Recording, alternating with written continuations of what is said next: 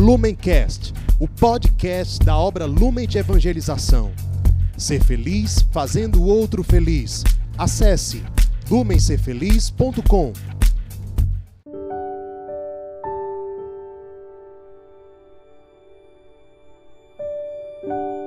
Olá, amado irmão, seja bem-vinda, minha amada irmã.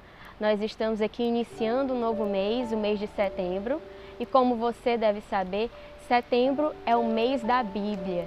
Então, com muito mais alegria, com muito mais propriedade, vamos juntos neste mês rezar e meditar com a palavra do Senhor. Inclusive, eu quero te fazer esse convite para neste mês contar com a sua fidelidade, com a sua perseverança e diariamente nos encontrarmos aqui no Palavra Encarnada e assim meditarmos a boa nova, o Evangelho de nosso Senhor.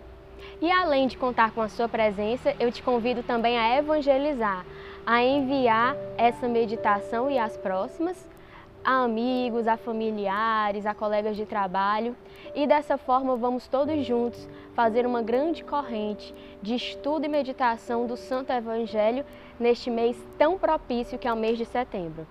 Então vamos juntos, estamos reunidos em nome do Pai, do Filho e do Espírito Santo. Amém. Vinde Espírito Santo, enchei os corações dos vossos fiéis e acendei neles o fogo do vosso amor. Enviai, Senhor, o vosso Espírito e tudo será criado, e renovareis a face da terra. Oremos. Ó Deus, que instruíste os corações dos vossos fiéis, com a luz do Espírito Santo, fazei que apreciemos retamente todas as coisas, segundo o mesmo Espírito, e gozemos sempre de sua consolação. Por Cristo, Senhor nosso. Amém. A palavra que hoje iremos meditar está no Evangelho de São Lucas, capítulo 4, versículos 38 ao 44. Então pegue a sua Bíblia e venha comigo. Saindo Jesus da sinagoga, entrou na casa de Simão. A sogra de Simão estava com febre alta e pediram-lhe por ela. Inclinando-se sobre ela, ordenou ele a febre, e a febre deixou-a. Ele, ela levantou-se imediatamente e pôs-se a servi-los. Depois do pôr do sol, todos os que tinham enfermos de diversas moléstias lhes traziam. Impondo-lhes a mão, os sarava. De muitos saíam os demônios aos gritos, dizendo: Tu és o filho de Deus. Mas ele repreendia-os severamente, não lhes permitindo falar, porque sabiam que ele era o Cristo. Ao amanhecer, ele saiu e retirou-se para um lugar afastado. As multidões o procuravam e foram até onde ele estava e queriam detê-lo para que não as deixasse. Mas ele disse-lhes: É necessário que eu anuncie a boa nova do reino de Deus também às outras cidades, pois essa é a minha missão. E andava pregando nas sinagogas da Galileia. Então, estas são para nós palavras de salvação. Muito bem, no Evangelho de hoje nós podemos perceber três momentos. Três momentos onde hoje somos convidados a refletir e a meditar. O primeiro momento é o momento da cura da sogra de Simão, a cura da sogra de Pedro. E o que que isso vem neste dia falar a nós, falar ao nosso coração? Imagino que você conheça uma frase de São Paulo quando, um, quando o carcereiro dele, o homem que estava responsável por vigiar Paulo na prisão, perguntou para ele o que que ele, carcereiro, precisava fazer para se converter. E Saulo, São Paulo, respondeu: Crê no Senhor Jesus e serás salvos tu e a tua família. Isso está em Atos dos Apóstolos, capítulo 16, versículo 31. Então, é palavra para nós. Crê no Senhor Jesus e serás salvos tu e a tua família. A salvação entrou na casa da sogra de Pedro através de quem? Através de Pedro. Através da crença, através da fé de Pedro, a salvação e a cura entrou na casa também da sogra dele. Eu e você somos chamados, somos convidados a sermos instrumentos instrumentos de evangelização, instrumentos para que Jesus Cristo seja cada vez mais conhecido e amado. E trazendo aqui para a realidade da nossa vocação Lumen, eu e você, enquanto Carisma Lumen, somos chamados a anunciar nosso Senhor abandonado, Jesus encarnado no mais abandonado. E assim, por meio dessa fé, em primeiro lugar, no nosso coração, a nossa família, a nossa casa, as nossas realidades próximas, elas serão também transformadas. Aqui no Ceará nós temos um ditado que é muito famoso. Diz-me com quem tu andas que eu te direi quem és. Não é assim? Então, se nós andamos com Cristo, se Cristo é o nosso melhor amigo, se Ele é o nosso conselheiro, se Ele é o nosso porto seguro, necessariamente nós vamos levar Cristo para a nossa casa, Cristo para o nosso trabalho, Cristo para os nossos momentos de lazer, porque é com Ele que nós andamos. Então, cabe aqui, nesse primeiro momento, nós nos avaliarmos, nós nos examinarmos com quem temos andado, quem tem sido nosso melhor amigo, quem são as pessoas mais próximas de nós. Nós temos acreditado no Senhor e por acreditar nele e por ter uma vida de profundo testemunho, temos levado o nosso Senhor para as outras áreas da nossa vida? Precisamos, ao longo deste dia, meditar com isso, permitir que o Espírito Santo nos inquiete e, se percebermos que não tem sido assim, que não temos acreditado em nosso Senhor como deveríamos, como somos chamados hoje a acreditar, que o Espírito Santo nos ilumine e nos faça ver onde nós precisamos crescer na fé e no testemunho. Num segundo momento, aqui no versículo 40, aqui no versículo 40, São Lucas fala que ao pôr do sol, todos os que tinham enfermos de diversas moléstias lhos traziam ao pôr do sol.